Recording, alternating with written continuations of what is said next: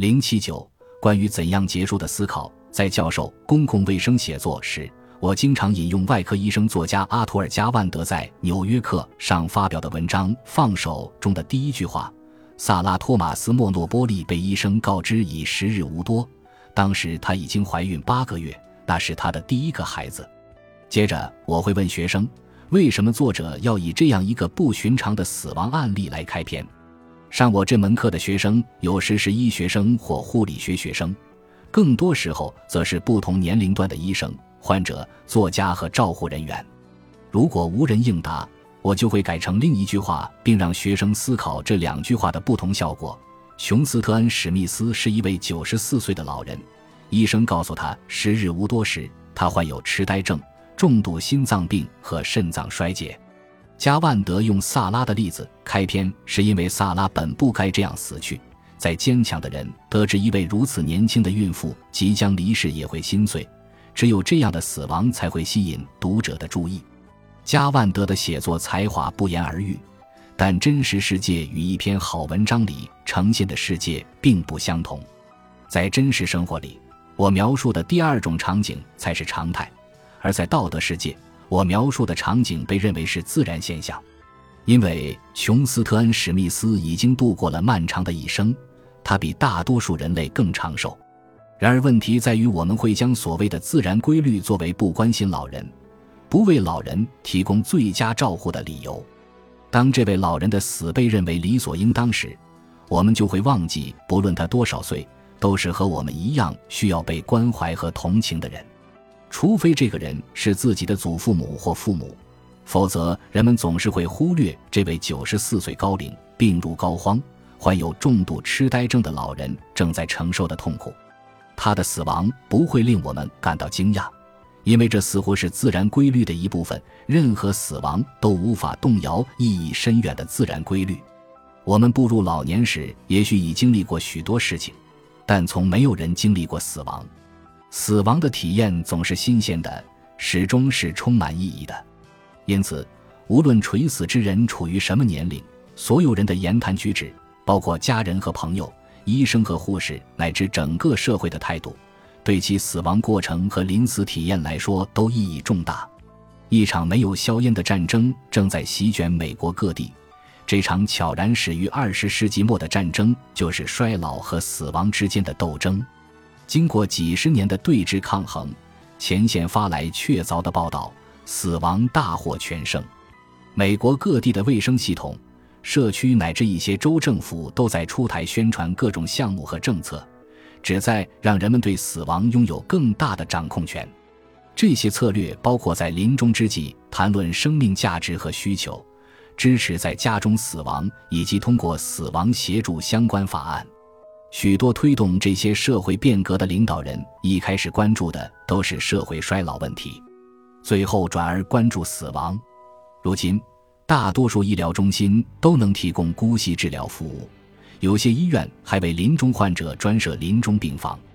病房设计类似于半个世纪前专门为产妇设置的居家式分娩室。这些不能表明我们已经战胜死亡。并不能像消失的天花或脊髓灰质炎一样被写进历史书。尽管新政策陆续出台，仍有很多人无法体验这些政策。即使技术高超的医疗团队付诸全力，仍有很多人的死亡过程痛苦而艰难。不过，近年来不断进步的临终关怀确实体现出医疗系统和社会态度的改变。这是对人们在晚年普遍经历的不必要痛苦做出的重要回应。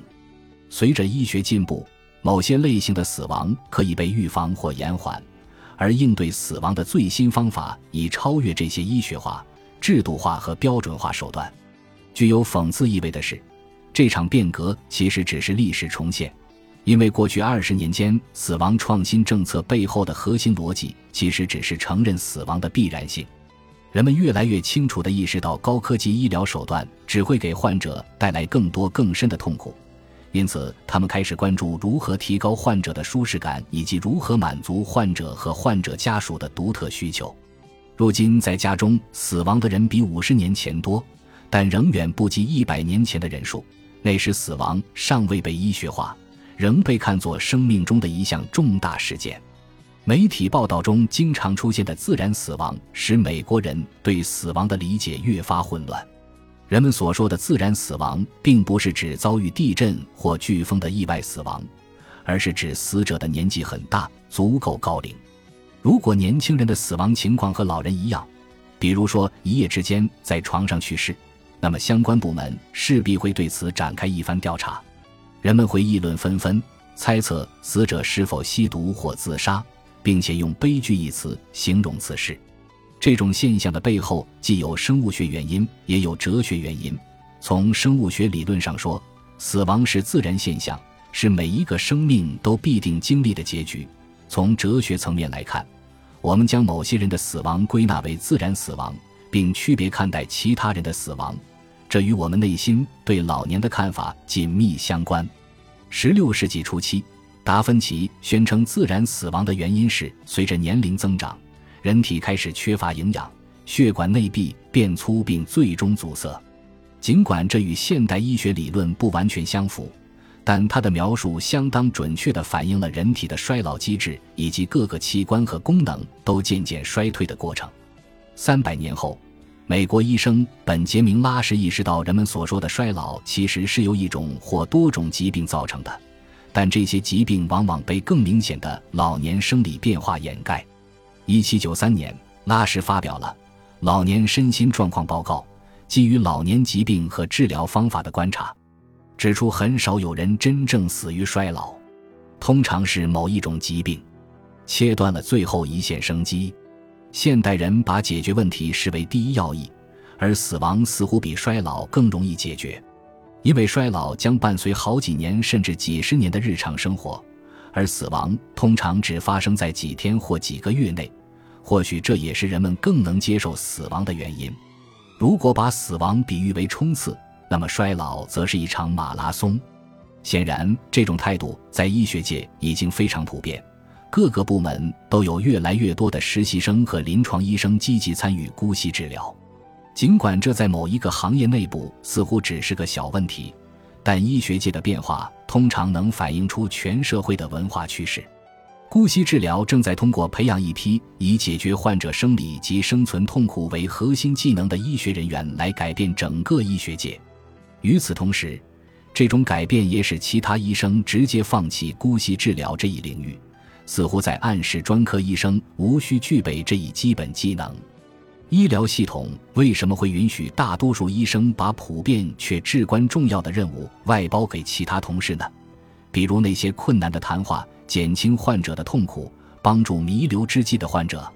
因为随着医学知识不断扩展，各类疾病不仅被细分至每个器官。每种病症还被分解为不同子类别。如今的医生不再是笼统的心脏科、胃肠道科或是眼科专家，而是心律不齐、肝炎和视网膜专家。这在许多方面看来都是合理的。相比于兼顾患者的髋关节异位、糖尿病、视力低下和心脏病，专注某一细分领域可以使医生对其掌握得更加透彻。但这也违背了当今医疗系统宣扬的以患者为中心的医疗理念。当患有早期痴呆症、慢性阻塞性肺病、下肢溃疡的患者宝拉因意外摔倒撞到头部时，他需要同时接受肺科医生、皮肤科医生和血管外科医生的治疗，还被告知需要找一位专门治疗痴呆症的神经科医生、一位专门治疗创伤性脑损的医生以及一位专门治疗癫痫发作的医生。姑息治疗不仅割裂了死亡与致死疾病的关系，也割裂了死亡与衰老之间的联系，因而切断了这几者之间的交织关联。大多数死者都是老年人，但在我的医院和其他机构，业内领先的姑息治疗专家都毫不掩饰地将衰老和老年人排除在自己的工作之外。在去世前，我们每个人都拥有自己的人生，而且大多数人不仅会步入老年。还会经历长达几十年舒适且有意义的老年生活，并尽可能在这段时间为自己和他人做有价值的事。对任何人进行姑息治疗时，医生都应考虑其需求、生理情况和生活背景，这些情况都会因年龄不同而产生巨大差异。无数对成年人进行姑息治疗的医生声称，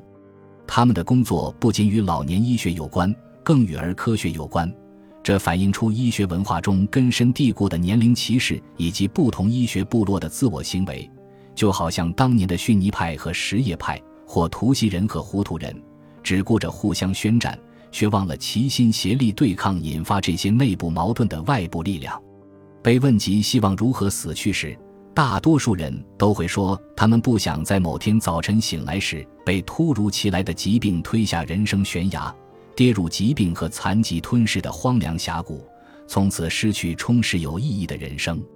这种想法存在两个问题：首先，除非你的人生已经开始下跌，否则很难看到悬崖边；其次，已经从看似恐怖的悬崖边摔落的许多人，事实上都过着很有价值的生活。七十九岁的弗朗西斯科·戈梅斯开始常常被自己绊倒，撞上家具。戈梅斯的女儿带着家人去探望他时，责备他一定又喝酒了，因为在他小时候，戈梅斯是个酒鬼。尽管戈梅斯已经戒酒二十年，他仍然不相信自己的父亲从车上摔下来时没有喝醉。戈梅斯花了一个小时才说服他自己没有喝酒，于是女儿把孩子安顿在朋友家，并开车带父亲去急诊科。CAT 扫描结果显示，戈梅斯脑部有一颗肿瘤。三个月后，肿瘤被摘除。戈梅斯搬去女儿家，睡在客厅的病床上。他已经不能走路，但是上肢和意识都很健全。只有在升降装置的帮助下，戈梅斯才能下床。光是坐上轮椅就使他筋疲力尽。三年后，戈梅斯仍然住在女儿家客厅里的那张病床上，但在这几年间，他使女儿家成了整个社区的热门家庭。他给各个楼层的孩子读书，帮他们辅导家庭作业。他还教从中国移民来美国的社区邮递员说英语。后来，这两家人成为好朋友，常常在周日聚餐，餐桌上既有玉米饼，也有白米饭。被确诊患上食管癌时，马吉吉莱斯皮仍在经营开了几十年的家庭商店，并在孙子的四年级课堂上担任志愿助教。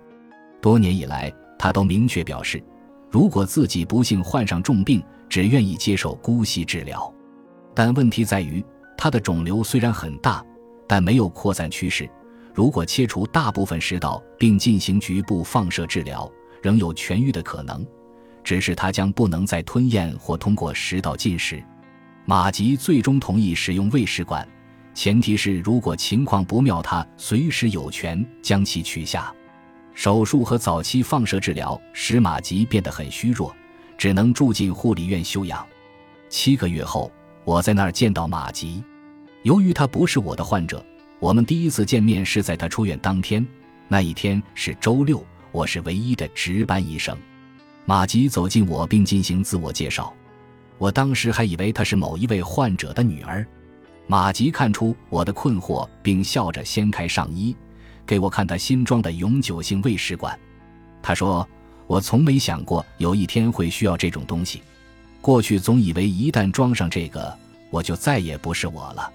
事实上，我依然是以前那个老太太。除了不能吃东西，我什么都能做。有时候，我们无法想象或预测自己在未来人生中的承受能力。例如，2004年一项针对健康人的研究显示。”大多数人都不愿意在将来使用医疗干预延长低质量生命。然而，真正体验着低质量生活的垂死之人几乎都表示，愿意用尽医疗手段来延长生命，哪怕只能延长几天。我曾治疗过八旬、九旬甚至百岁老人，虽然他们同样年迈虚弱，但其人生价值来源各不相同。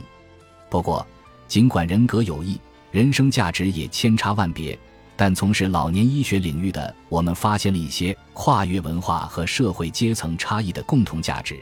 它们常被总结为舒适性、能动性和人际关系。通常，当这三点从生命中消失或变得难以实现时，患者的生理或认知能力也会下降，因而他们无法继续掌控生活或表达需求。在这个阶段，医生通常很难确定患者是否真的想要结束生命。患者的家属或朋友也无法给予任何指引。但患者的人生价值却没有任何改变。这些顾虑都会让我迟疑，但我从多年老年医学实践中认识到，如果一个人丧失了大部分躯体功能和感知能力，无法再和他人交流、读书、享受美食，甚至是看电视，那么无论他的大脑在日益衰竭还是暂时停止运作，大多数人都会渴望死亡，尽管他们内心仍然对死亡感到恐惧。和大多数事物一样。老年时期的死亡与生命其他时期的死亡既有相似之处，又不完全相同。如果回到相比于其他故事，